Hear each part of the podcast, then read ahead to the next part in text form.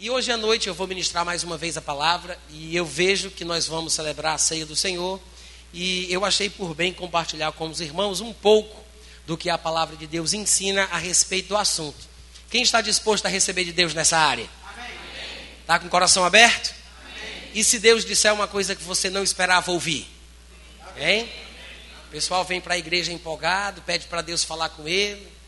Né? Fala Deus, fala Deus. Quando Deus começa a falar de verdade, começa a apertar os nossos parafusos, aí já tem gente se arrependendo, se segurando nas cadeiras e dizendo: Cala Deus, cala Deus. Nem sempre o que Deus tem para dizer é necessariamente o que a gente gostaria de ouvir. Mas nem sempre o que a gente gostaria de ouvir é o que a gente precisa receber. Amém, gente? Tem pessoas que passam a vida inteira comendo como querem. Só depois de um certo tempo, por causa de complicações na área da saúde, é que as pessoas são induzidas ou levadas a terem que comer aquilo que precisam e não exatamente aquilo que gostariam. Se a gente mantivesse uma dieta balanceada, não passaríamos por isso, mas na área espiritual, é bom que a gente saiba, é do mesmo jeito também.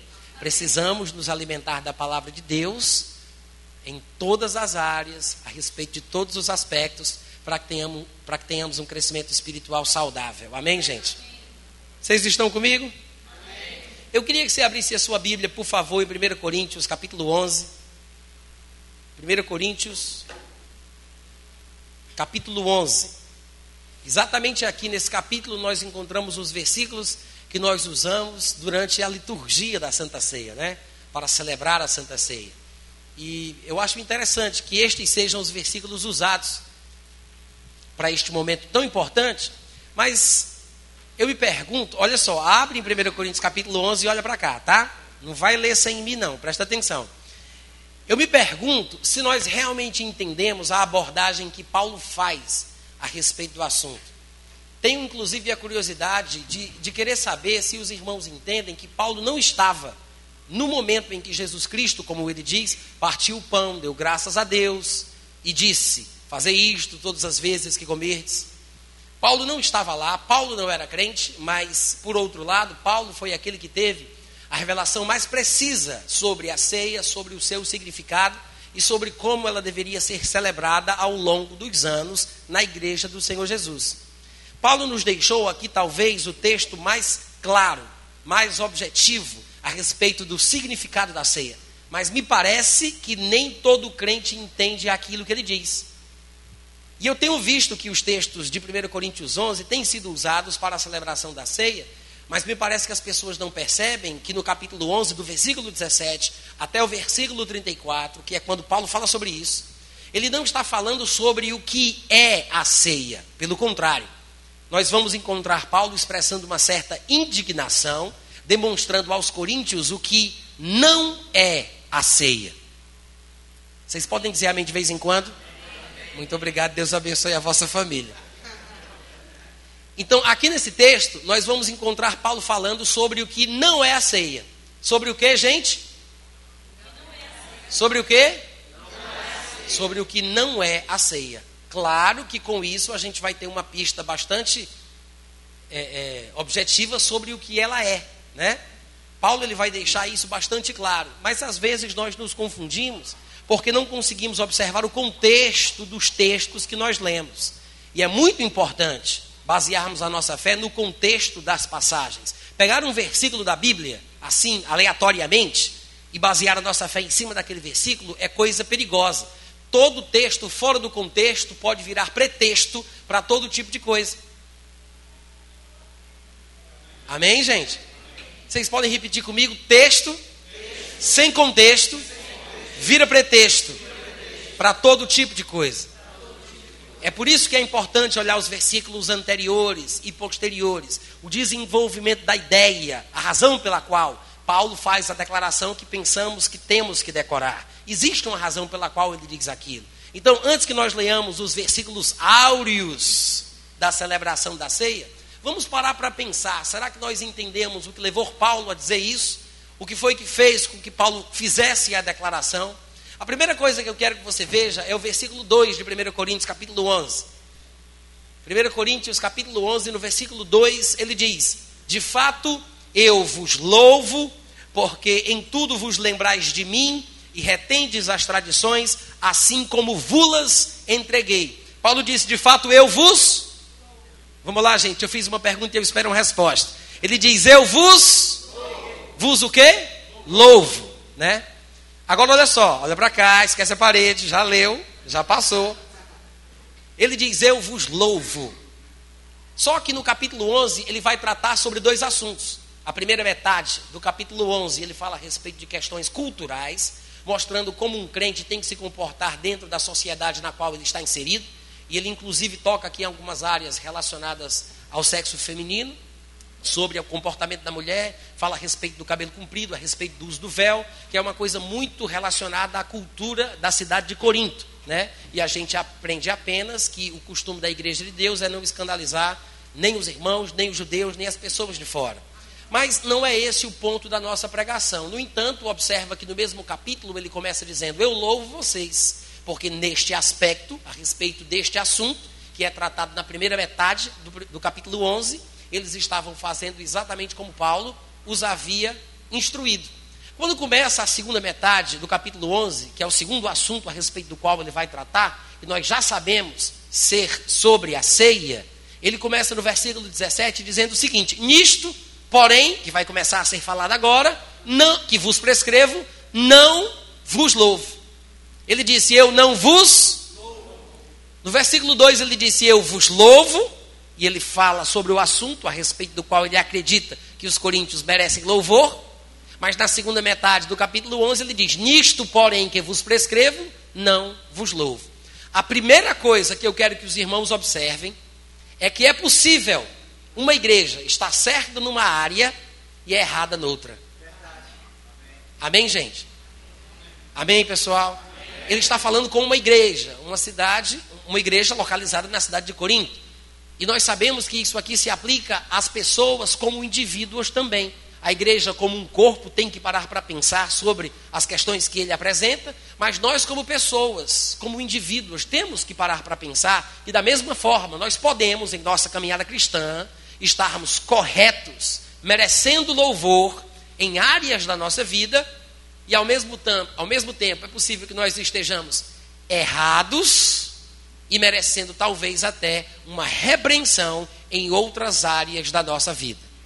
Diga amém ou ai de mim, porque é verdade de qualquer maneira. Amém, gente? Nisto vos louvo. Logo em seguida ele diz: Nisto, porém, não vos louvo.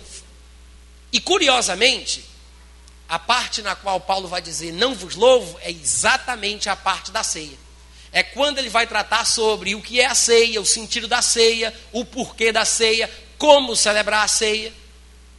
E ele começa dizendo: Não vos louvo porque vos ajuntais não para melhor, e sim para pior. Paulo está falando aqui, irmãos, dos crentes, tá? Eu, eu quero até que não fique colocando Tá, estou só preocupado que eu estou vendo algumas pessoas olhando para cima e eu quero que vocês se concentrem em mim, tá?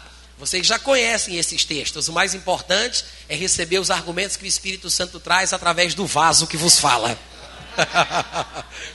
então, olha só, o que é que acontece? Paulo está falando, porquanto vos ajuntai, não vos ajuntais, não para melhor, e sim para e sim para pior. Ele está falando com quem? Com crente ou com incrédulo? Com os da igreja ou os de fora da igreja? Os da igreja, afinal de contas, sabemos que as epístolas, as cartas do Novo Testamento, foram escritos para aqueles que são crentes em Cristo Jesus. Não foi escrito para o povo do mundo. Não existe carta nenhuma, nem 1 João, nem 1 Coríntios, nem Hebreus, que tenha sido escrita por um autor bíblico e ele tenha dito: destaque o capítulo 1 para o pecador mais próximo da sua casa. Não existe isso. Todos os textos do Novo Testamento foram escritos para crentes falando sobre coisas do nosso dia a dia, da nossa vida, coisas que dizem respeito ao nosso interesse como cristãos. Então, dizendo aos crentes, escrevendo aos crentes, ele fala: vocês estão se ajuntando para pior. Meu irmão, que o povo do, do mundo se junte para pior, vá lá, tudo bem, é compreensível. Mas quando o povo de Deus se junta e em vez de melhorar, piora, então o negócio está complicado. É claro que Paulo não poderia elogiá-los por isso. É claro que nesta questão Paulo não poderia louvá-los. Quando você elogia alguém que está fazendo uma coisa errada, você incentiva o erro. Os irmãos entendem o que eu estou falando? Salvar a vida do lobo é, põe em risco a vida das ovelhas. Aquilo que tem que ser louvado deve ser louvado, mas aquilo que tem que ser corrigido tem que ser corrigido. Amém, Amém gente? É por isso que Paulo, graças a Deus, ele fez a coisa certa. Elogiou quando tinha que ser elogiado, mas corrigiu, repreendeu quando teve que repreender. A palavra de Deus, que é inspirada por Deus, é útil para ensinar, educar, mas também para corrigir e repreender. E tudo isso com um objetivo só: fazer com que o homem e a mulher de Deus sejam perfeitos e perfeitamente habilitados para toda boa obra. Então eu sei que você ama a instrução, você ama a revelação, você ama a educação, mas você deve amar a correção, amar a repreensão, amar a demoestação. E hoje eu vou te repreender. claro que eu não vou repreender a ninguém em específico, porque é a primeira vez que nós chegamos aqui nessa cidade e não conhecemos as pessoas em particular. Afinal de contas, se eu soubesse de alguma coisa em particular que estivesse acontecendo, eu já deveria ter falado desde ontem. Mas é porque, na verdade, estamos no momento da ceia, e eu tenho visto em muitas comunidades cristãs as pessoas participando da ceia sem entenderem o que realmente estão fazendo. Eu não sei vocês, mas eu me incomodo muito fazer uma coisa sem saber o que estou fazendo. Não é chato você participar de algo sem ter entendimento daquilo que você faz, não é? Fazer porque todo mundo faz, Maria vai com as outras. Mas Paulo escreve a respeito da ceia e ele diz: Vos ajuntais para pior e não para melhor. Então, quantos concordam comigo que alguma coisa estava errada na igreja de Corinto? Tinha alguma coisa errada aqui, gente. Tinha alguma coisa errada aqui. Porque o pessoal se juntava e, em vez de melhorar, piorava. Então, no versículo 18, ele diz: Porque antes de tudo estou informado. É interessante Paulo dizer: Eu estou repreendendo vocês porque fui informado. Paulo nem estava lá, Paulo não esteve presente, ele não recebeu uma informação, uma revelação da parte de Deus, mas Paulo confiava no caráter das pessoas que trouxeram para ele uma informação fidedigna. Isso significa que é bíblico dar ouvidos a pessoas que merecem confiança. Amém, gente? Paulo diz: Estou informado a respeito de vós que existem divisões. Diga divisões. Diga divisão. É do diabo. Do diabo, de Satanás, do coisa ruim, do sapricó. divisão não é de Deus. Não, eu não estou dizendo que Satanás se divide, porque ele é maligno, mas não é burro. É maligno, mas não é besta. Satanás é como um esperto traficante de drogas. Eu não estou falando sobre um Zé Ruela qualquer. Eu estou falando sobre um esperto traficante de drogas. Que vende a droga, mas não permite que os seus filhos a usem. Não permite que a família participe daquela sujeira. Pelo contrário, ele dá dinheiro para os filhos, coloca nos melhores colégios, pelo contrário, manda-os estudar no exterior, nos Estados Unidos, na Europa. Ele vive às custas dos bestas, mas a família dele não toca naquela sujeira. Até Satanás sabe que a divisão é o começo do fim. E em certa ocasião, inclusive, mencionamos isso ontem à noite, na aula demonstrativa. Acusaram Jesus de expulsar os demônios por um suposto demônio maioral, que era mais forte, e colocava medo nos demônios mais fracos. E pensavam os religiosos da ocasião que, por causa deste maioral chamado Beuzebu, os demônios mais fracos corriam de medo quando Jesus aparecia, porque diziam que Jesus tinha o Beuzebu nos coros. Os cão nos coros, né? E Jesus disse: Que pensamento ridículo esse o de vocês. E Jesus desfez aquela ideia de forma bastante simples, argumentando sem muito esforço. E vocês sabem que quanto mais idiota é uma ideia, mais inteligentemente ela pode ser combatida. Amém, gente? Jesus disse: se Satanás expulsa Satanás, se ele está dividido contra ele mesmo, porque ninguém expulsa ou repreende um amigo, amém? Eu digo, no sentido de estar contra, estar dividido, ninguém esmurra um amigo. Então ele diz: se Satanás expele, expulsa, repreende no sentido de ser contra, de estar dividido.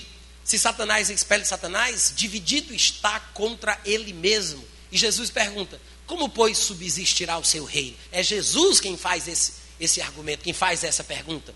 Se Satanás está dividido contra ele mesmo, se Satanás expulsa Satanás, como é que o reino dele poderia subsistir até hoje?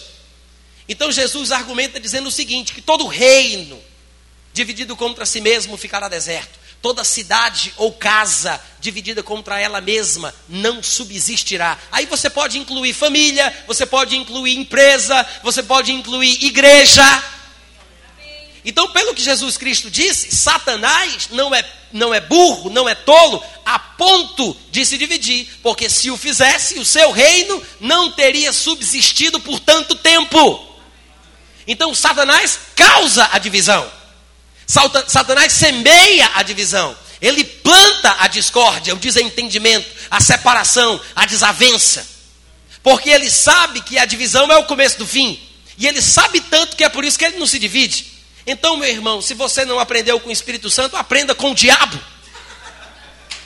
Pegue o diabo como exemplo para a sua vida, amado. Porque simplesmente fazer aquilo que ele quer não vai te trazer crescimento espiritual. Mas talvez olhar para o que ele não faz te ensine alguma coisa. Alô? Dá uma olhadinha para o irmão que está do teu lado, balança ele e diz: Eu amo o pregador dessa noite, vai. É bíblico chamar as coisas que não são como se fosse. Confessa isso.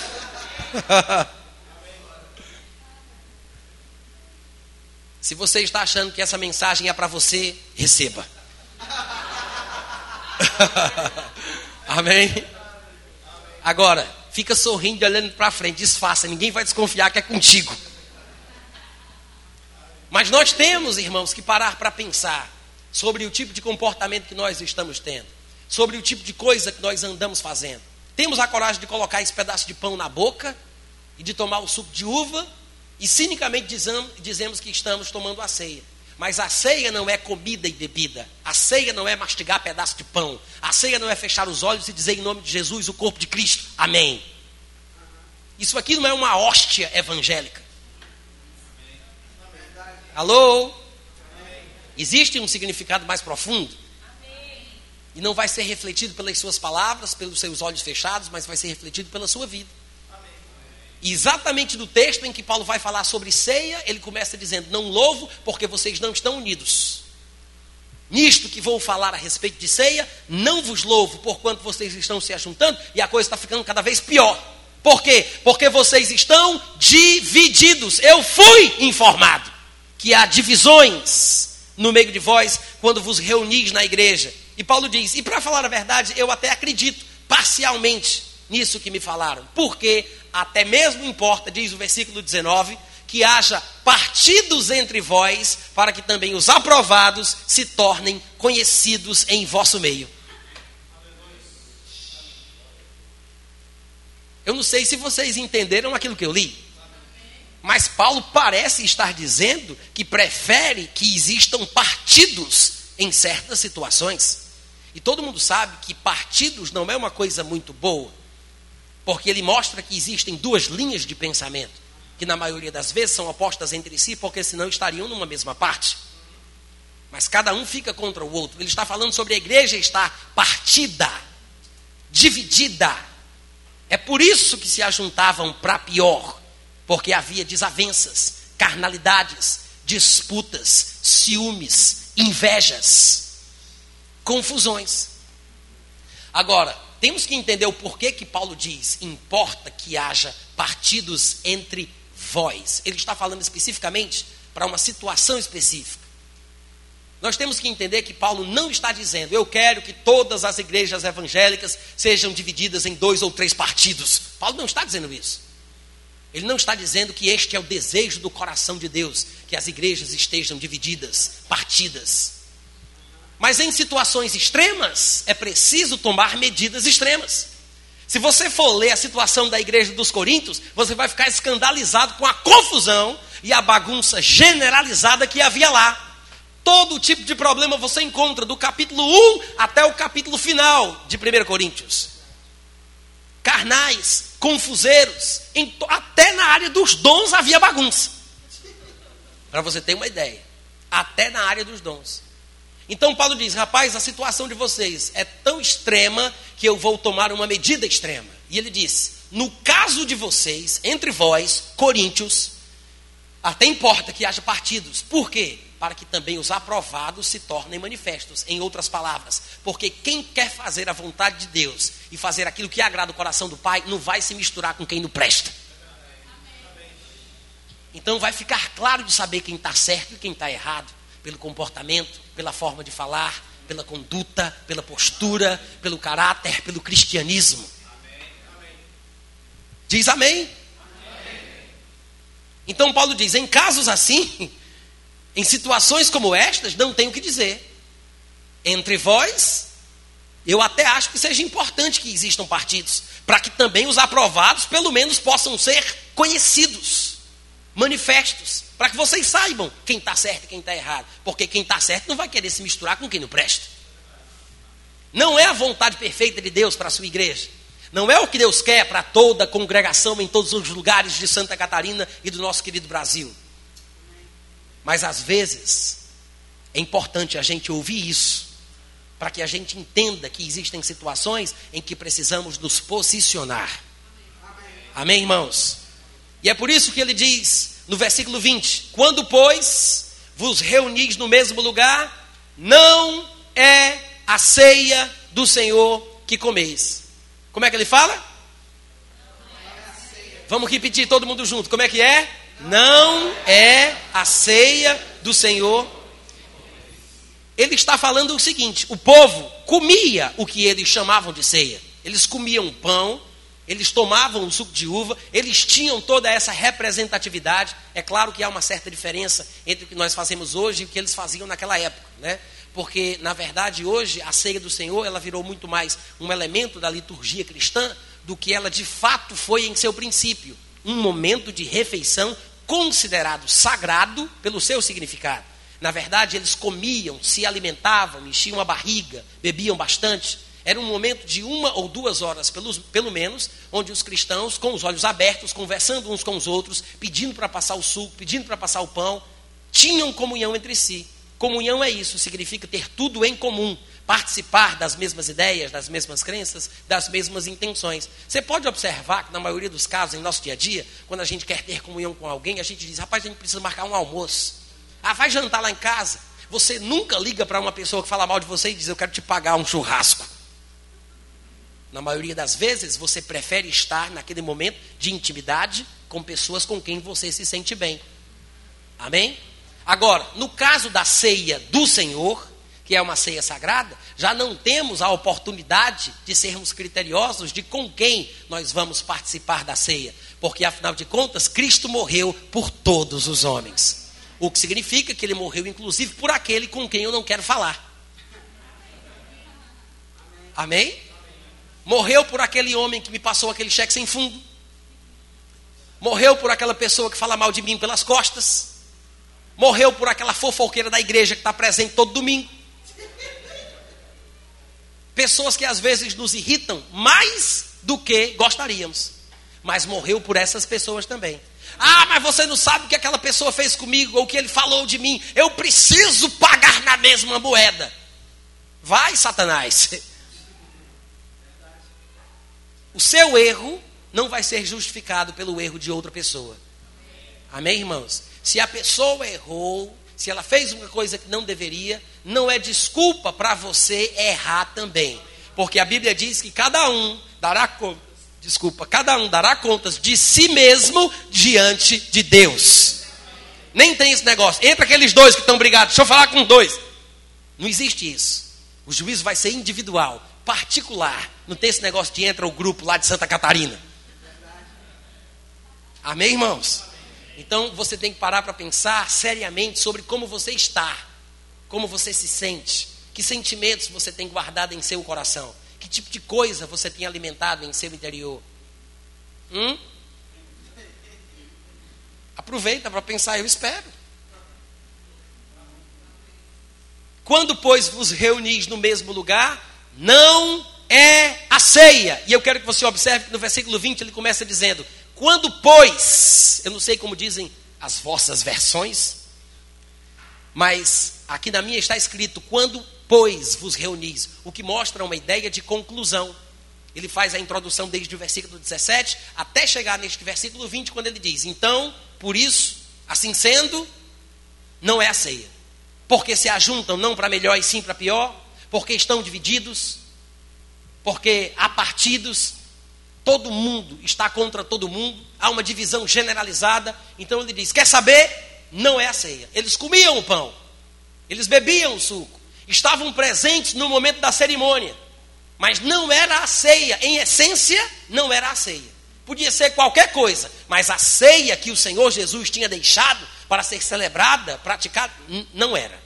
Porque existe um significado, existe um tipo de postura, existe uma atitude a se manter, existe um padrão de comportamento.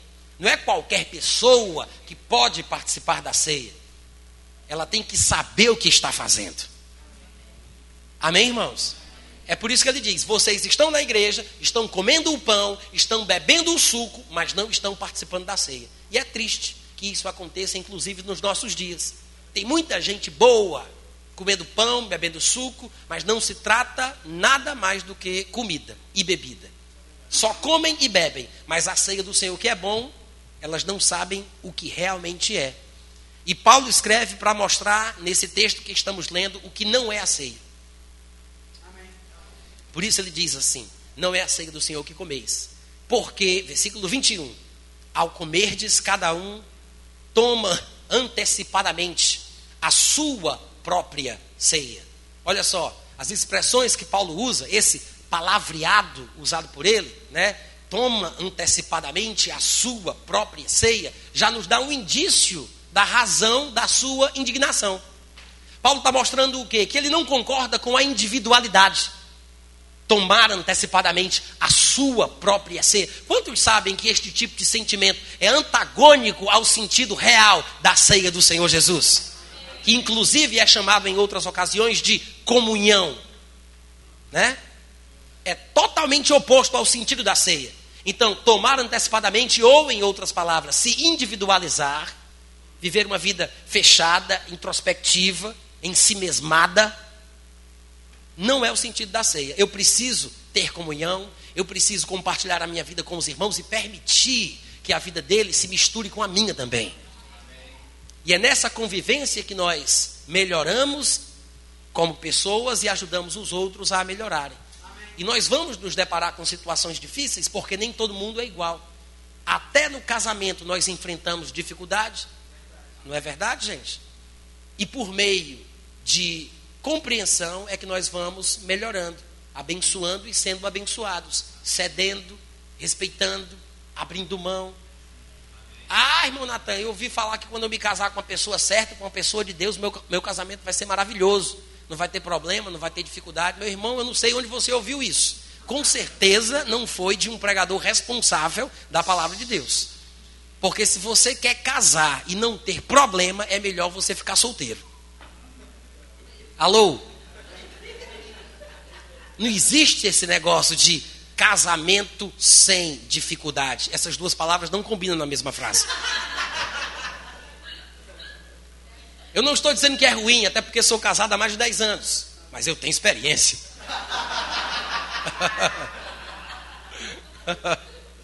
Amém? Então, não é que não venham surgir problemas, dificuldades, é um relacionamento a dois, são duas cabeças. Já disse o poeta, cada um de nós é o universo. Né? Então há de acontecer. Mas com o cristão, ele enfrenta as dificuldades e os problemas de uma forma diferente, com uma atitude diferente. Então, se nós fizermos a mesma coisa que fazemos no casamento, por exemplo, na igreja com os irmãos, se nós perdoarmos, aceitarmos conviver, relevarmos certas coisas, porque somos participantes da mesma graça de vida Amém. com aquela pessoa que está do nosso lado, a situação vai ser diferente. Não só abençoaremos mais, como nós também nos tornaremos pessoas melhores. Aprenderemos que nem todos serão exatamente como nós gostaríamos e que nós não seremos as pessoas que os outros esperam. Vamos ter que abrir mão, vamos ter que ceder, ter que baixar a cabeça, às vezes até abrir mão quando nós somos os certos da história. Pelo bem-estar. Porque se eu irrito a pessoa com quem eu estou casado, mais tarde quem vai sofrer sou eu. Lembra que ela dorme na mesma cama que eu durmo. É isso que Paulo ensina. Porque se eu maltrato a pessoa com quem convivo, aquele maltrato que eu dou vai voltar para mim. Quem vai me alegrar senão a pessoa que eu entristeço? Como ela pode me alegrar se eu a entristeci? A tristeza que foi vai voltar. Então, pelo bem-estar, às vezes até pode ser um pensamento muito egoísta, né? Para que eu não tenha problemas, eu vou baixar minha cabeça. Os irmãos entendem o que eu estou falando? Na igreja é assim. Nós temos que aprender a nos suportar em amor, Amém. perdoar. Amém. Ah, mas ele não merece. Se merecesse, não seria perdão. Amém? Então é sobre isso o que trata a ceia do Senhor. No versículo 21 ele diz: Porque ao comer, cada um toma antecipadamente a sua própria ceia. Diga, ridículo. Não existe esse negócio de ceia própria, ceia particular. Ceia é sinônimo de comunhão. E ele diz: E por isso há quem tenha fome, ao passo que há também quem se embriague. Como eu já expliquei para vocês, porque era uma refeição, né, de prato cheio, onde eles iam para comer em comunidade. Por isso ele fala sobre encher a barriga e ficar de barriga vazia porque ele está falando que é um momento de almoço, de refeição, considerado sagrado pelo teor, pelo sentido da ceia. Por isso ele fala sobre pessoas comendo mais do que outras, não tendo consideração para com aqueles que de repente não levaram aquela Coca-Cola ou aquele galeta assado para participarem daquele momento. E no versículo 22, ele diz: Não tendes porventura casas onde comer e beber? Olha aí. Se é uma simples questão de comer e beber, vai para casa. Quer comer, quer beber, compadre? Vai para casa. Você não tem casa, não? Vai para casa. Eu gosto da forma direta de Paulo falar. Sem arrudeio, vai para casa. Amém, gente? Eu não vou dizer para você virar para o seu irmão e dizer, vai para casa, porque o importante é que você pense sobre isso. Se fosse uma questão de comida e bebida, era só comer e beber em casa. Mas a gente se desloca no argumento de Paulo, né? Eu estou fazendo isso de forma parafraseada, mas é o que ele diz. Se fosse uma simples questão de comer e beber, eu comi e bebi em casa. Agora, eu me desloco da minha casa para vir para a igreja, para que eu me ajuntando me torne uma pessoa melhor e possa contribuir na vida do meu irmão. Então eu não posso fazer isso de forma individualista, introspectiva. É um momento onde eu tenho que me abrir e receber dos outros. Então eu tenho que pensar nos outros. Ele fala sobre comer antecipadamente, tomar a própria ceia como uma forma de criticar o que está no coração dos irmãos que fazem isso. Porque é o que está por dentro que o leva a se antecipar e a fazer aquilo de forma individual. Às vezes não percebemos, mas pequenos sinais exteriores demonstram o que nós sentimos no coração. Pequenas coisas, pequenos comportamentos, pequenos gestos, movimentos e escolhas Há quem diga que o corpo fala, e fala mais do que a gente imagina. Não é verdade? A nossa forma de tratar os outros, de saudar, de falar, de olhar, tudo isso fala. Então, Paulo aqui está mostrando uma coisa que, na verdade, revela algo muito mais profundo. Ele está falando sobre um sentimento que deve ser reprovado. Por isso ele diz: Não vos louvo, nisto não vos louvo. Por isso é que no versículo 22 ele fala: não tendes casa para comer e beber, ou vocês têm casa para comer, para beber, e vocês fazem isso de propósito com o objetivo de menosprezar a igreja de Deus e envergonhar os que nada têm.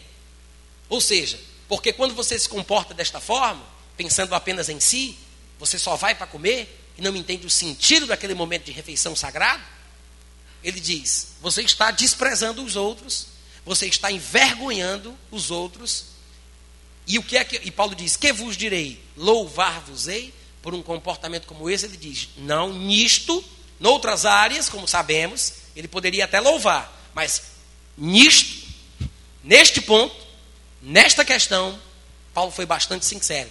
E quantos aqui podem dar graças a Deus pela sua sinceridade? Ele diz: "Nisto certamente não vos louvo." Ô oh, glória! Graças a Deus Porque se Paulo fosse um pregador político, se Paulo fosse um pastor político, como nós temos hoje em dia, cheio de papa na língua para falar, cheio de arrudeios, com palavras suaves e lisonjas, enganando os corações dos bestas, nós não teríamos esta revelação profunda sobre a importância de considerar a nossa atitude, os nossos atos, o nosso comportamento, inclusive no momento da ceia. Porque é muito fácil a pessoa chegar aqui no momento da ceia, fechar os olhos, pegar o pão, colocar na boca e depois abrir os olhos e sair de mal, sem falar com as mesmas pessoas que estavam presentes. Passa a vida inteira de mal e nem percebe que não é a ceia que ela está tomando por causa desta atitude para com os irmãos. E eu sei que existem muitas interpretações erradas a respeito do momento da ceia, inclusive a respeito deste texto que nós estamos lendo. Eu já vi em muitas comunidades cristãs nas quais eu passei para pregar, em alguns lugares onde eu visitei, as pessoas sendo tratadas por causa da ceia de uma forma inclusive antibíblica, porque não interpretavam corretamente aquilo que está escrito. Quantas vezes eu cansei de ver, talvez alguns de vocês tenham sido protagonistas deste momento de vexame. Mas quantas vezes eu vi pessoas sendo trazidas à frente no momento da ceia para reconhecer os seus pecados em públicos, em público, para que ficasse claro a razão por que elas não vão tomar a ceia durante os sete meses, porque jogaram bola no final de semana passado. Graças a Deus que na nossa igreja não é pecado jogar bola, pecado é não fazer gol. Mas existem algumas comunidades cristãs, existem algumas comunidades cristãs onde eles são tão taxativos, tão legalistas, tão duros a respeito do momento da ceia, que eles prejudicam a vida dos outros sem nem saber o que estão fazendo. E mesmo quando se trate a respeito de pecados reais, é, é, abordados pela palavra, é, proibidos pela palavra, pecados verdadeiros e reais, isso não significa que a pessoa não possa tomar a ceia ou que deva ser humilhada dessa forma. A Bíblia fala que o amor, ele cobre uma multidão de pecados. Agora, existem casos e casos. Porque se porventura um pregador, um líder, um ministro comete um erro, é correto que ele seja disciplinado, em público, para que os outros tenham medo de não, para não fazer a mesma coisa. É correto. Mas isso não quer dizer que tem que ser feito isso com todas as pessoas, em todas as ocasiões, em qualquer circunstância. Os irmãos entendem o que eu estou falando? Agora, a razão das pessoas dizerem isso, que devem ser expostas, que devem ser proibidas de tomar a ceia porque estão em pecado, é porque leem e não entendem os versos de 1 Coríntios 11, que falam sobre aqueles que tomam ou participam da ceia do Senhor indignamente, como diz lá na frente no versículo 27. Por isso, aquele que comer o pão ou beber o cálice do Senhor indignamente. E as pessoas dizem: Não, você é indigno de participar da ceia. Não, meu irmão, você, você sabe, você está indigno de participar da ceia. Mas Paulo não disse que os irmãos são indignos. Nós, crentes, nascidos de novo, não somos indignos de participar da ceia. Porque a morte de Jesus Cristo por nós nos tornou dignos. Agora, ele não está falando sobre indignos que tomam a ceia. Ele está falando sobre dignos que tomam indignamente. Uma coisa é você ser digno, outra coisa é você ser indigno. E outra coisa é você ser digno e fazer uma coisa indigna. Ele está falando sobre pessoas que tomam a ceia indignamente. Não está dizendo que elas não são dignas de participar, mas pelo comportamento, pelo procedimento, a forma pela qual elas participam na ceia é uma forma indigna. E ele diz por quê? Tomam a ceia do Senhor indignamente. Mas o que é a indignidade aqui? Não é um pecado que a pessoa cometeu três meses passado, atrás. Não é uma coisa errada que ela fez no mês passado. Ele está falando sobre o fato das pessoas não discernirem o corpo de Cristo, sobre estarem divididas, sobre viverem sem se falar, sem se perdoar, ele está falando sobre a confusão da qual ele vem tratando desde o início do assunto, gente. Por que, que o pessoal pega um versículo desse, destaca ele e fala aquilo que quer? Tira o texto do contexto e não observa que Paulo está desenvolvendo uma ideia. Será que Paulo não era tão inteligente quanto nós? Pelo amor de Deus! Por que, que Paulo ia começar falando de uma coisa e depois de uma hora para outra? Sim, falando nisso, gente, vocês souberam da seleção brasileira? Não tem sentido. Ele está desenvolvendo um argumento, ele está desenvolvendo um assunto, ele está falando sobre a igreja que se ajunta no mesmo lugar, no mesmo lugar, e em vez de melhorar, piora. Porque está dividida, está desunida, há uma confusão generalizada, o povo não se perdoa, o povo não se fala. É um povo carnal, confuseiro, intrigado, barraqueiro. É isso mesmo, misericórdia. Os irmãos entendem o que eu estou falando? Às vezes, o Evangelho tira uma pessoa da confusão. Mas o problema não é tirar a pessoa da confusão, é tirar a confusão de dentro da pessoa. E se você tem problemas com pessoas no trabalho, na escola, na família e em casa, resolva isso diante do espelho. Porque com certeza é você quem está levando o problema para todos os lugares que você vai. É igual aquele rapaz que tinha um problema e ele chegou para o médico e disse: Doutor, eu estou com um problema e eu não sei o que é. O que foi, meu filho? Eu toco aqui, dói. Eu toco aqui, dói. Eu toco aqui, dói. Eu aperto aqui, dói. Você quebrou o dedo. É o dedo, onde pega dói, é o dedo que está quebrado. Da, me... da mesma forma, os irmãos entenderam a parábola? Da mesma forma, a pessoa tem problema em todos os lugares que ela vai. Gente, bora parar para pensar. Deve ter algum problema com essa pessoa. Não é verdade? E é bom sermos humildes o suficiente para a gente se autoanalisar. Né? Parar para pensar. Se está todo mundo falando, deve ser verdade. Deve ter algum fundo de verdade nisso aí. Amém, gente? Então, voltando para o versículo 23, ele diz: Por que não vos louvo quando vocês menosprezam e envergonham aqueles que na igreja não têm muita coisa para contribuir com o momento da ceia? Por que não vos louvo? Ele diz: Porque eu recebi do Senhor o que também vos entreguei. Opa, coisa linda! É interessante isso. Paulo disse: Eu recebi do Senhor.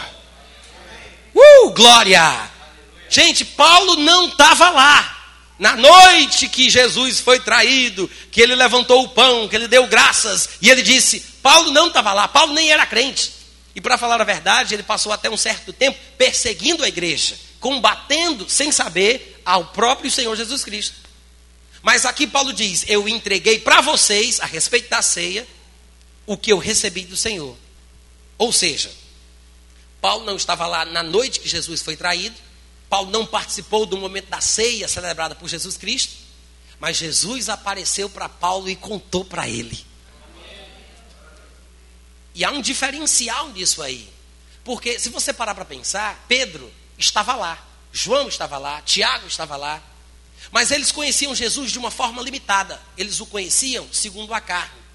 E a Bíblia diz que, ainda que tenhamos conhecido a Cristo segundo a carne, não podemos continuar conhecendo-o deste modo.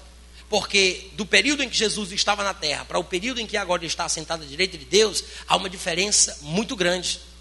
Para falar a verdade, se Jesus tivesse continuado na terra, nem sacerdote ele seria. Só para você ter uma ideia. Porque Jesus era da tribo de Judá, tribo a respeito da qual Moisés nunca atribuiu o sacerdócio, porque é evidente que os sacerdotes são tomados da tribo de Levi. Os levitas poderiam ser sacerdotes, mas os de Judá não. Então você observa que há uma grande limitação entre a vida humana de Jesus, né? há uma diferença entre a vida humana de Jesus e a vida de Jesus hoje, com este corpo de glória assentado à direita de Deus. Amém? Então o que acontece? Quando Jesus estava na terra, ele não falava tudo o que gostaria. Ele não falava tudo o que ele sabia. Inclusive os discípulos ouviam o que Jesus falava, mas não entendiam todas as coisas que ele comentava. Quando Jesus, por exemplo, falava a respeito da sua morte, sepultamento e ressurreição, a Bíblia diz que os discípulos não entendiam o que ele falava e tinham medo de perguntar. Mas depois Jesus ressuscita, e por que, que você acha que está escrito que Jesus, depois de ressuscitado, passou três anos e meio falando com os discípulos, ressuscita e passa 40 dias falando com os discípulos das coisas pertencentes ao reino dos céus. Por que, que ele acha que tem que passar mais 40 dias depois de ressuscitado, falando das mesmas coisas que ele falava antes de morrer? porque os discípulos ainda não tinham o entendimento aberto para compreender as Escrituras. É nesse período de 40 dias que finalmente destrava, destampa o entendimento deles e eles começam a assimilar a mensagem real que Jesus quis trazer. Nos 40 dias. E não é o fim, porque Jesus diz: Eu sei que vocês estão preparados, estão prontos, mas eu não permito que vocês a comecem a fazer a obra que eu vos preparei para fazer até que venha o Espírito Santo. Jesus, numa ocasião, desabafou e ele disse: Olha, eu tenho muita coisa para dizer para vocês, mas vocês não vão aguentar. Jesus disse isso. Eu tenho muita coisa para dizer, mas vocês não vão entender. Se eu falar, não vai dar certo. É como colocar vinho novo em odres velhos. É como colocar, é como tentar costurar um pedaço, um, um buraco num pedaço de tecido novo com um pedaço de pano, um, num pedaço de pano velho com um pedaço de pano novo. É como tentar remendar. Ele diz que vai ficar o buraco maior, vai se perder o odre, vai se perder o vinho. Então Jesus queria falar, mas não podia. Ele tinha que esperar. Por isso ele disse: Mas quando o Espírito da Verdade vier, ele vos falará, vos guiará, vos anunciará toda a verdade. Aí vocês vão se lembrar daquilo que eu dizia.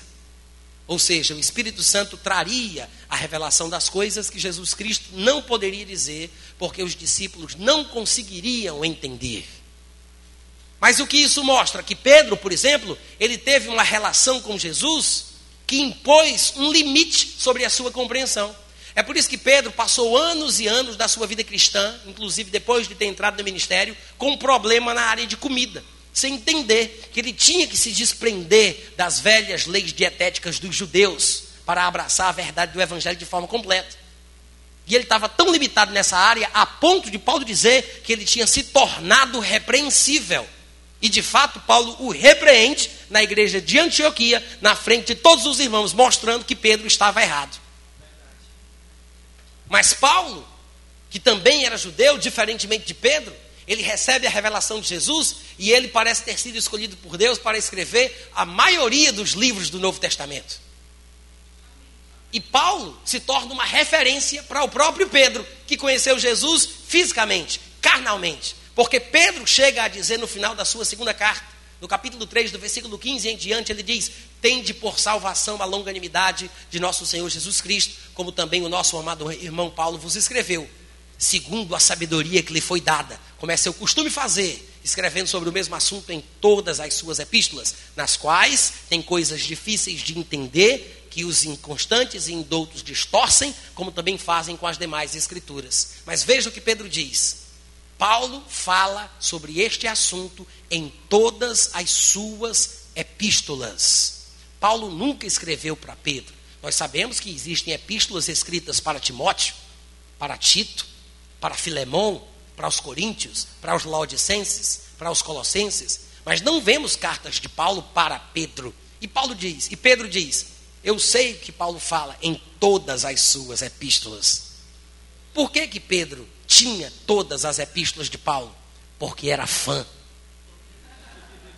Colecionava tudo o que aquele homem produzia. Ele fazia o que nós fazemos hoje. Ele passava nas cidades e perguntava: E aí, eu tenho aqui uns materiais de João, de Tiago, tem de Paulo, quer trocar? Ele lia tudo o que Paulo escrevia. O que isso mostra? Que Pedro era uma grande referência para a igreja do Senhor Jesus, para o corpo de Cristo. Mas Paulo era referência de referências. Temos que considerar aquilo que Paulo diz. Paulo não estava lá com Pedro no momento da ceia, mas é o texto de Paulo que a gente usa. Paulo não estava lá, mas o que Paulo soube sobre o assunto é maior do que aquilo que Pedro conseguiu entender. Porque Paulo, ele diz: Eu recebi do Senhor, não quando o Senhor fez a ceia, não quando Jesus estava limitado na terra sem poder falar, sem poder explicar, sem poder dizer as coisas direito, porque seria mal compreendido, porque seria perseguido pelos judeus, porque as suas palavras se esvairiam pelo bueiro. Eu recebi do Senhor depois de ressuscitado, sem limitações culturais, sem problemas sociais. Ele me falou no período da nova aliança, depois da ressurreição. O que significa? Jesus teve encontros com Paulo, depois de ressuscitado, para dizer para Paulo o que Paulo deveria falar.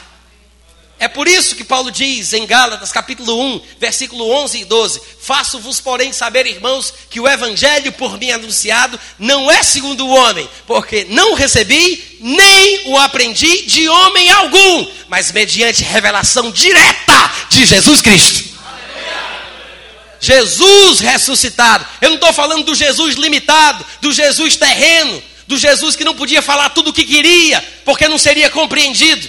Eu não estou falando desse Jesus. Eu estou falando do Jesus ressurreto.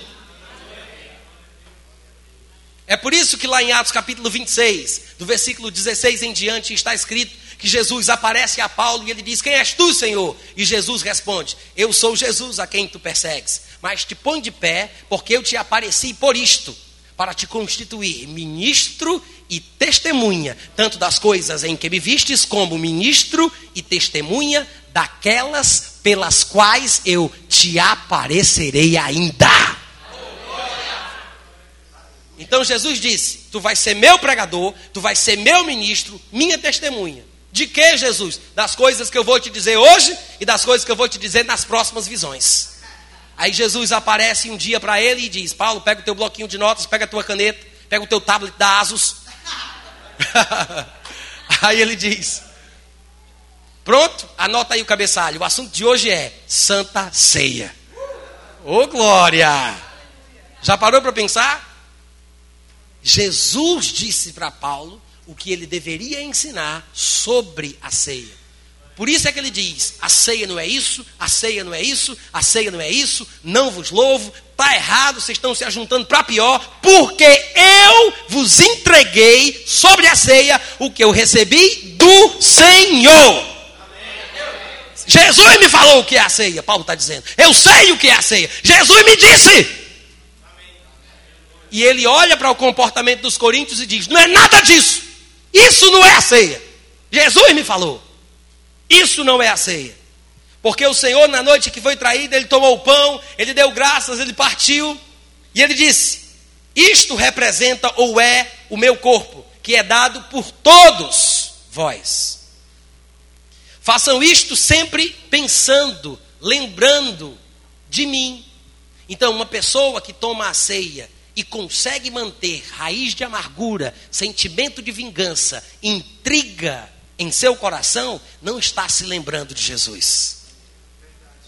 Pelo contrário, me lembra mais aquela parábola que Jesus contou sobre aquele ímpio, iníquo, insensível, que foi perdoado de uma dívida de cem reais ou perdoado de uma dívida de 10 mil reais, mas não teve coragem de perdoar quem lhe devia 100 reais. Porque foi isso que Jesus contou, falando de uma pessoa que não merece elogio. Porque ele disse: a pessoa deve 10 mil, mas o seu credor vem e lhe diz: Eu te perdoo a tua dívida. Depois ele sai, encontra o que lhe deve 100, e ele manda prender, manda bater. Quando aquele credor dos 10 mil souber disso, Jesus contando a sua parábola, ele diz isso. Vai mandar pegar ele e vai mandar prendê-lo até que ele pague tudo aquilo que ele deve. Então, se você não perdoa uma pessoa pela qual Jesus morreu, é porque você não sabe o valor do perdão que você recebeu. Alô? Pode botar no Twitter, bota isso no Twitter. Amém, gente? Nós precisamos amar como nós fomos amados. Sabe qual é o problema da igreja? É querer amar o próximo como a si mesmo. Essa é a desgraça da igreja. Querer amar o próximo como a si mesmo. E isso não é o novo mandamento. Não é o mandamento da nova aliança. Isso é coisa da lei. Levítico, capítulo 19, versículo 18 ama o próximo e odeia o inimigo. E Jesus recriminou esse tipo de comportamento, dizendo que nós não seremos como os fariseus, que amam os próximos, mas, mas odeiam os inimigos. Ele disse: você vai amar o próximo, vai amar o inimigo. Você vai orar pelo próximo, você vai orar pelo inimigo. Porque Deus, a quem você diz que serve, a quem você diz, de quem você diz que é filho, é aquele que faz nascer o sol sobre bom e maus. A chuva, Deus, o teu pai, ele faz o sol nascer sobre bons e maus e a chuva cair sobre os justos e sobre os injustos. Amém, gente? Isso quer dizer que se queremos ser perfeitos, como perfeito é o nosso Pai Celeste, nós devemos amar como Ele ama. Amar quem me ama, até a turma da bandidagem de Fernandinho Beiramar sabe fazer. Alô? Mas se nós somos cristãos, temos que aprender a amar os nossos inimigos, orar pelos que nos perseguem, abençoar aqueles que falam mal de, da gente, de nós. Amém? Até porque amar o próximo como a si mesmo é uma coisa que não poderia se encaixar no padrão da nova aliança. Porque tem muita gente que não se ama como convém. Tem muita gente que não sabe o valor que tem, como Deus a ama, por que, que Jesus foi morto por ela, porque ela não sabe o valor que ela possui aos olhos de Deus. E se você não se ama como deve, você não pode me amar com esse tipo de amor mesquinho e miserável. O amor que você me deve, porque a Bíblia diz que a ninguém devemos, podemos dever coisa alguma, a não ser o amor com que nos amemos uns aos outros, é o amor de Deus que foi derramado em teu coração. Esse amor você me deve. É por isso que o novo mandamento é o que está escrito em João 15, 12. É o que está escrito em João 13, 34. Novo mandamento vos dou. No outro versículo ele diz: O meu mandamento é este, que vos ameis uns aos outros, como eu vos amei. Amém, gente? Jesus disse: Que vos ameis uns aos outros como? Como eu vos amei. João 15, 12, João 13, 34. Este é o novo mandamento. Este é o mandamento de Jesus e não se amar, não amar o outro como a si mesmo. Se você ama o próximo como a si mesmo, você cumpre a lei. Mas o nosso objetivo como cristãos não é simplesmente cumprir a lei. Nós estamos além disto. Temos a vida de Deus, a natureza de Deus e nós temos o amor de Deus em nosso coração. No resto da leitura, eu não vou poder talvez ler tudo ou falar tudo que eu gostaria, por causa do horário. Mas você vai ver que no versículo 25 ele diz: Por semelhante modo, depois de haver ceado, tomou o cálice, dizendo: Este cálice é a nova aliança no meu sangue.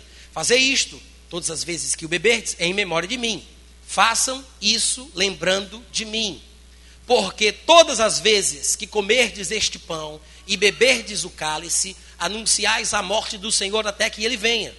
Por isso, aquele que comer o pão ou beber o cálice do Senhor indignamente, da forma errada, não porque é indigno, mas toma de forma indigna, será réu do corpo e será réu do sangue do Senhor Jesus. Examine-se, pois, a si mesmo.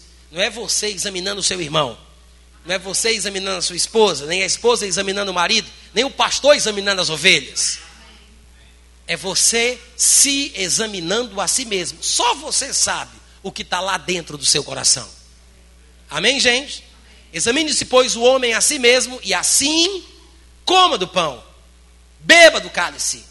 Pois quem come e bebe sem discernir o corpo, ele está falando sobre o corpo de Cristo, viu? Ele está falando sobre o povo de Deus. Porque se você se ajunta para pior e não para melhor, se você está dividido, como ele vem falando desde o começo, não é a ceia. Pode comer, pode beber, mas não é a ceia. Agora, quando você faz aquilo que é correto, você se autoavalia, se autoexamina, e você tira aquilo que não deve, não deve estar presente, você se corrige. E então você toma a ceia, você vai, você vai estar tomando a ceia de forma digna. Tomar a ceia indignamente é não discernir o corpo de Cristo. Por isso, quem come e bebe indignamente, ou seja, sem discernir o corpo de Cristo, na verdade, come, diz o versículo 29, come e bebe juízo para si. Temos aqui a complementação daquilo que Paulo começou lá no versículo 20. No versículo, no versículo 20 ele disse: Não é a ceia do Senhor que comeis. E ficou no ar a dúvida do que seria que eles estavam comendo. Agora ele responde: vocês estão comendo e bebendo juízo. Se não é a ceia, tem que ser alguma coisa. Já que não é a ceia, Paulo, o que é que eu como? Você come juízo. O que é que eu bebo? Você bebe juízo. Agora, aquele negocinho que eu estou comendo vai ser a ceia ou vai ser juízo, dependendo do meu discernimento do corpo de Cristo. Vai depender da minha atitude de me examinar, de tirar de dentro aquilo que não convém, de perdoar o irmão, de não ter mágoa, de não estar dividido, de não fazer com que a igreja fique pior pela minha presença. Amém, gente? Vai ser a ceia, se eu quiser que seja. Agora, dependendo da minha atitude, dependendo do meu comportamento, vai ser juízo. É por isso que tomar a ceia indignamente é uma coisa complicada, porque pode ser bom, mas pode ser ruim. Alô? Amém. Alô? Só que, quando ele fala sobre tomar indignamente, ele não está falando sobre pessoas que estão com os pecados guardados e acumulados para serem despejados no momento da ceia. E, gente, não existe esse negócio de crente cometer pecado, levar o pecado num saco espiritual para aquele domingo onde vai tomar a ceia. Graças a Deus chegou o momento da ceia, posso esvaziar o meu saco e começar a encher de novo. Toma aí, Senhor, todos os meus pecados. Ai, meu Deus, que coisa boa, que alívio! Crente, quando peca, ele deve confessar o pecado no momento que pecou. Não tem esse negócio de dizer, muito bem, gente, chegou o momento da ceia. Eu queria, por favor, que vocês fechassem os seus olhos, agora ficassem caladinhos e quietinhos. Pense naquele pecado que você cometeu no começo da semana. Pense nas coisas erradas que você fez desde que você passou por essas portas. Não existe isso, gente, de induzir as pessoas a pararem para pensar nos pecados que possam ter cometidos porque é a ceia. Não existe isso. Quando o crente peca, ele sabe que pecou. Se o crente pecou, ele confessando o pecado, a Bíblia diz: Deus é fiel para perdoar o pecado e purificar de toda injustiça. Não existe pecado para ser confessado no momento da ceia. Os irmãos entendem o que eu estou falando? Agora, o tomar a ceia indignamente é quando eu estou em desunião, dividido, me junto para pior guardo mágoa, sentimento de vingança. Ele está falando sobre questões relacionadas ao relacionamento interpessoal no corpo de Cristo. É isso aí. Não discernir o corpo, não considerar o irmão, não valorizar aquele por quem Cristo morreu. Alô? É por isso que ele diz: quem come e bebe sem discernir o corpo, come e bebe juízo para si. Eis a razão porque há entre vós muitos fracos, doentes e não poucos que dormem. Fraco, doente e não poucos que já morreram. Vocês podem repetir? Fracos, não poucos que dormem. Fracos, doentes e não poucos que dormem. Na igreja. E Paulo diz: é porque vocês não se importam em guardar mágoa de alguém é porque vocês não se importam de falar mal de outra pessoa nas costas dela. Pode ter certeza, meu irmão, aquele que fala de alguém para você nas costas dele, vai falar de você nas suas costas para alguém. Pode ter certeza. E a Bíblia fala que esse tipo de comportamento é prejudicial, não somente para o corpo de Cristo como um todo, mas para a nossa própria vida. E muitas vezes não percebemos isso. Mas a Bíblia fala que há possibilidade de uma pessoa assim, que guarda mágoa, que é confuseira, que está dividida, que não sabe perdoar. É possível uma pessoa dessa ficar fraca espiritualmente. Não é fraca no sentido físico. Pode ser um atleta. Mas ele está falando sobre ser fraco no sentido espiritual. Obviamente, uma pessoa fraca espiritualmente é mais suscetível à doença do que outra. E todo mundo sabe que tem muita gente doente que acaba morrendo. É por isso que ele diz fraco, doente e mortos. Porque é um processo gradual. Assim como nós crescemos espiritualmente, nós podemos atrofiar espiritualmente. E começa por coisas mínimas. E às vezes a gente não percebe a que ponto nós estamos. Como a fraqueza espiritual se estabelece. E a gente se sente confortável, se sente bem e não percebe que aquilo pode prejudicar a nossa vida. Essa escadinha da morte, ela não começa na fraqueza espiritual. A fraqueza é o momento que marca o meio desse retrocesso. Mas se a gente juntasse ao texto de 1 Coríntios 11, aquilo que Paulo diz lá em 1 Tessalonicenses, no capítulo 5, a partir do versículo 12, nós teríamos uma compreensão um pouco melhor. Porque lá em 1 Tessalonicenses, ele fala que as pessoas devem ser estimuladas a deixarem os seus erros de lado. E ele diz: admoesteis os insubmissos, ampareis ou consoleis. Deixa, deixa eu ler exatamente como está escrito aqui, para eu não cometer nenhuma injustiça. Ele diz: admoesteis os insubmissos, consoleis os desanimados, ampareis os fracos. 1 Tessalonicenses 5,14. Exortamos-vos também, irmãos, a que admoesteis os insubmissos, consoleis os desanimados, ampareis os fracos. Olha só, era uma igreja considerada como modelo, a igreja de Tessalônica. E ele diz que havia gente insubmissa, gente desanimada e gente fraca. Insubmissos, desanimados e fracos. E é uma ordem, porque a pessoa começa insubmissa em relação às autoridades, em relação aos ministros, em relação aos líderes que Deus estabelece naquele lugar.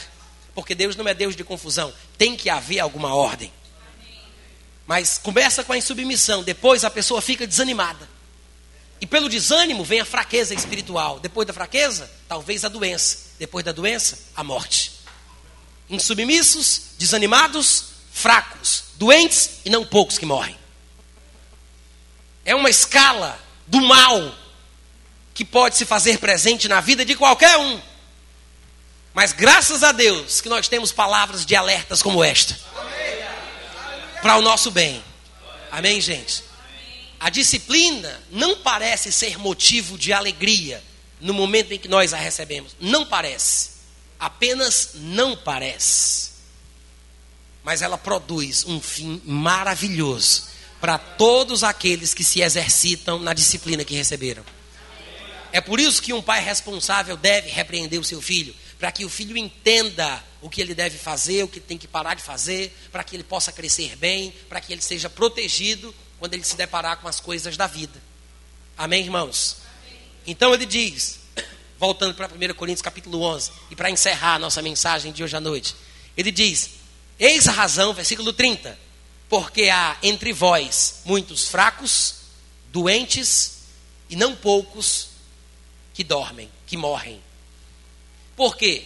Porque se nos julgássemos, ele já disse isso lá no versículo 28. Examine-se, pois, examine-se, pois, o homem a si mesmo. Então ele repete, usando agora uma outra expressão: se nos julgássemos, se nos examinássemos a nós mesmos, se nos julgássemos a nós mesmos, não seríamos julgados. Então ele está falando que este processo de morte que opera na vida do crente é, na verdade, uma espécie de juízo divino a dor, a doença, a morte prematura, é um juízo.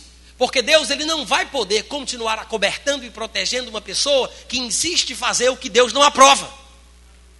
Então nós abrimos a porta para Satanás. Nós abrimos a porta para a doença. Nós abrimos a porta para a desgraça em nossa vida. Claro que Deus tem que permitir, porque Ele não pode desfazer o que a gente permitiu. Se Deus me deu a capacidade de até mesmo desprezá-lo, quando ele me deu o livre-arbítrio, isso me mostra que eu serei responsável pelas escolhas que eu faço. Existe um momento na vida de um pai em que ele deve carregar o seu filho nos braços, mas tem um momento em que a sua consciência lhe exige soltar aquele menino, colocá-lo em pé, ainda que caia, para que ele aprenda a andar com as próprias pernas. É da responsabilidade do pai instigar o filho a, a fortalecer a sua musculatura, gente. Amém, irmãos? Da mesma forma, se nós não nos julgarmos a nós mesmos, seremos julgados, como ele diz. E no versículo 32 ele explica ainda mais claramente. E quando somos julgados, somos disciplinados pelo Senhor para não sermos condenados com o mundo. Ou seja, mesmo quando o crente morre mais cedo, ainda é para o seu próprio bem. Ou seja, ele é julgado morrendo mais cedo para que ele não morra mais tarde. E tem muito crente passando por isso, sendo entregue a Satanás para a destruição do corpo, a fim de que o espírito seja salvo no dia de Cristo. Muita gente morrendo mais cedo sem necessidade, prematuramente, sem necessidade. Juízo de Deus. E alguém pode pensar: puxa, Natan, que fim horroroso, mas é melhor um fim horroroso do que o horror sem fim. Alô? É por isso que ele diz: quando somos julgados, ainda assim, estamos sendo, na verdade, disciplinados pelo Senhor, para que não sejamos condenados juntos com o mundo.